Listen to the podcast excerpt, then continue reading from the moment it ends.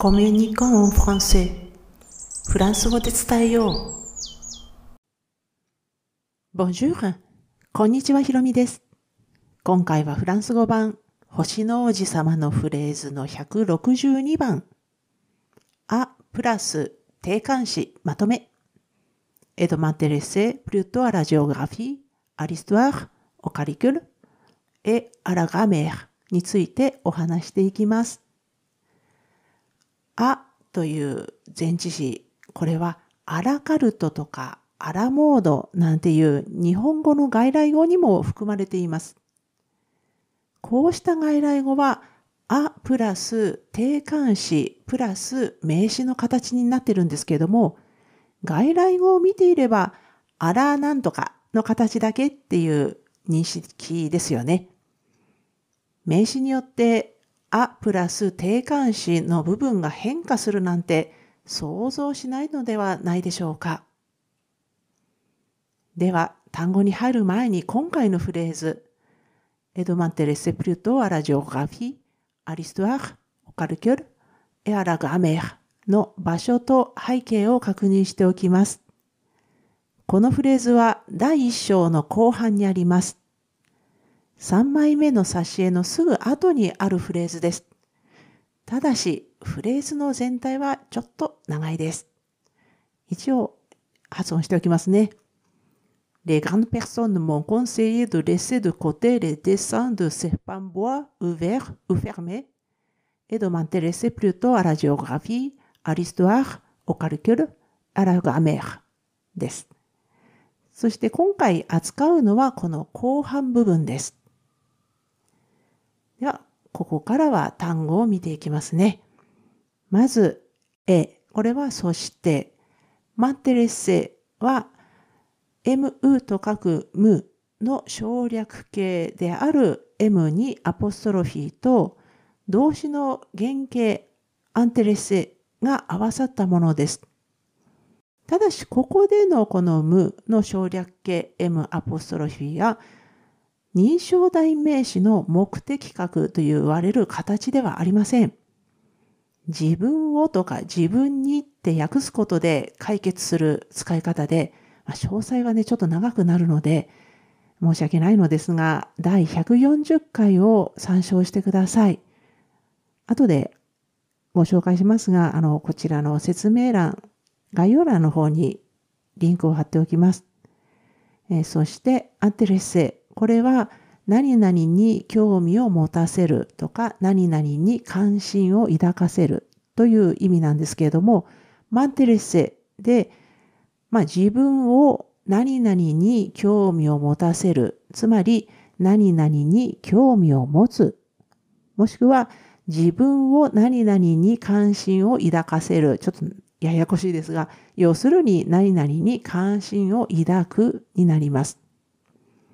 この辺も、あの、第140回聞いていただくと分かっていただけると思うんですが、でそして、この何々に興味を持つなどの何々っていうのは、この後に登場する前置詞のあ以降の部分です。えそしてこの後、プリュートアラジオグラフィー、アリストアー、オカリキュル、エアラグラメーの部分ですが、えこのプリュトこれはむしろとか、どちらかといえばとか、かなりっていう意味ですね。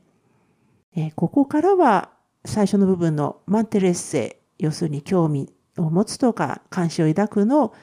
何々の部分、要するに何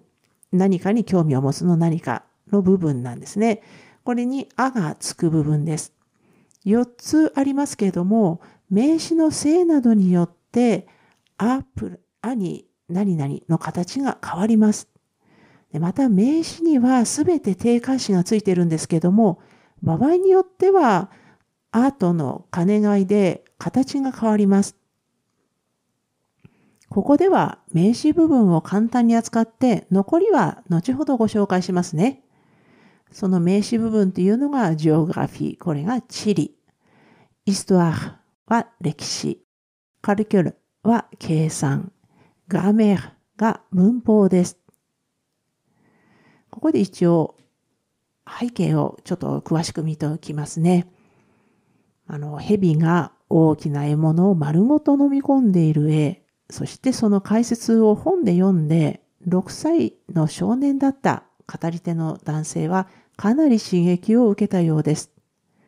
そしてそのインスピレーションをもとに象を丸飲みした蛇の様子を書き上げました。だけどその絵を見た大人たちは誰もがどうして帽子が怖いのかっていうので、今度は蛇の中身の像がわかるように2枚目の絵を描きました。でも、大人にもわかるように描いたのに、きちんと理解できる大人はいなかったようです。そんな大人たちの反応が前回、この第161回のフレーズと今回のフレーズです。え、っと、ところでですね、今回扱う部分には、主語と述語が欠けています。先ほども触れましたけれども、フレーズの全体、もう一度見ておくと、レガンペソンモンコンセイエドレセドコテレデサンドセッパンボアウフェルウフェルメエドマンテレセ plutôt à la géographie, à l'histoire, au calcul, à la grammaire ですね。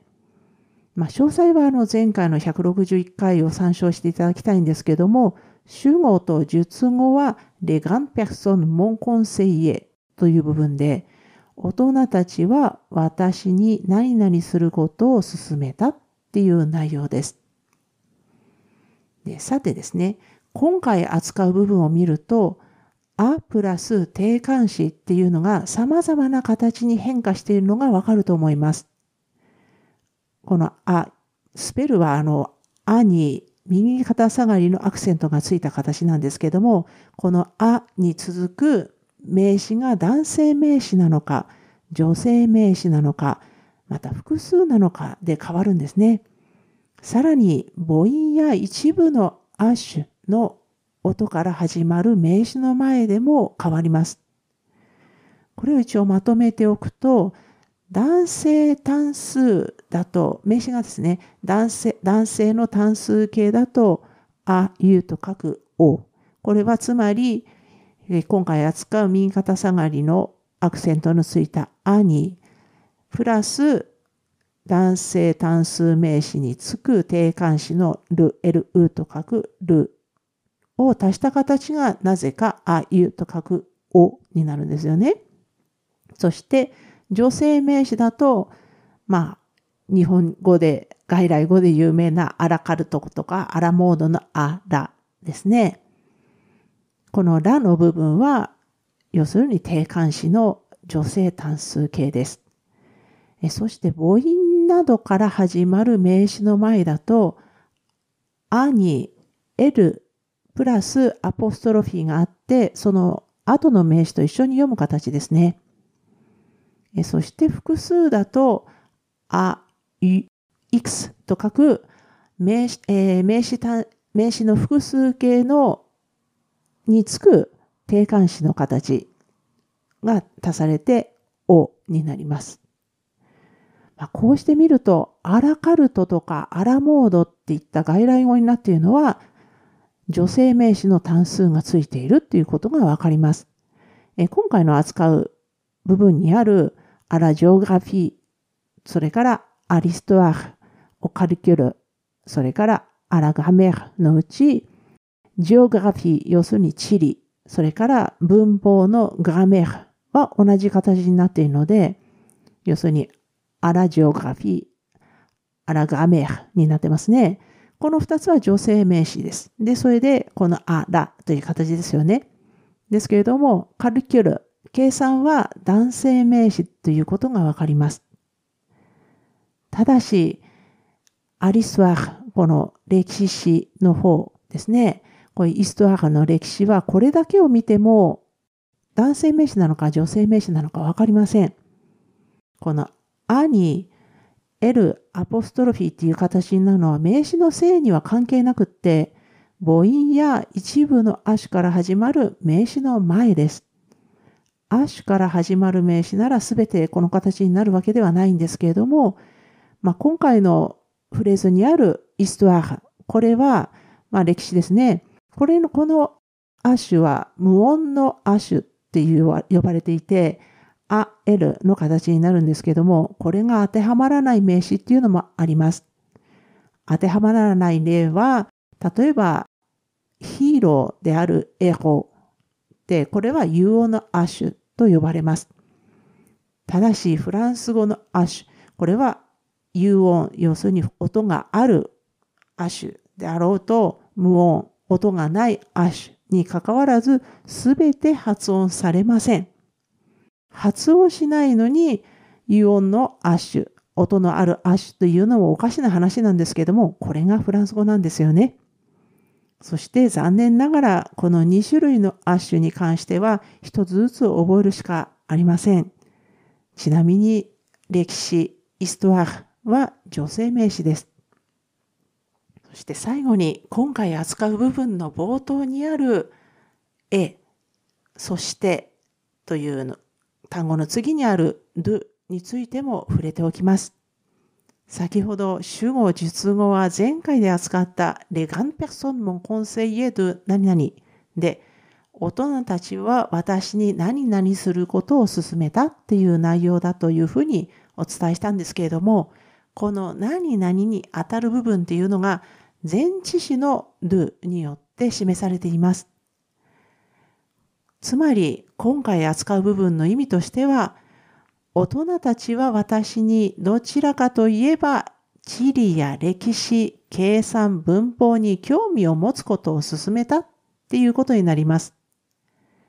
前回扱った部分ではボアヘビの絵をほったらかしにするっていうことを進めているので大人からのアドバイスは主に2種類あるわけです。この長いフレーズでは今回扱う部分の主語と述語は省略されているんですけれども、前置詞の do は省略できません。このあたりは省略が大好きな日本語の助詞はそれでも省略できないっていうことに似ているなって思っています。シリーズフランス語版星の王子様のフレーズはブログ記事としても投稿しています。このエピソードの説明欄に該当する記事へのリンクを貼っておきますので、スペルの確認など必要でしたらぜひお使いくださいね。では今回も最後まで聞いていただきありがとうございました。アビアンとまたね。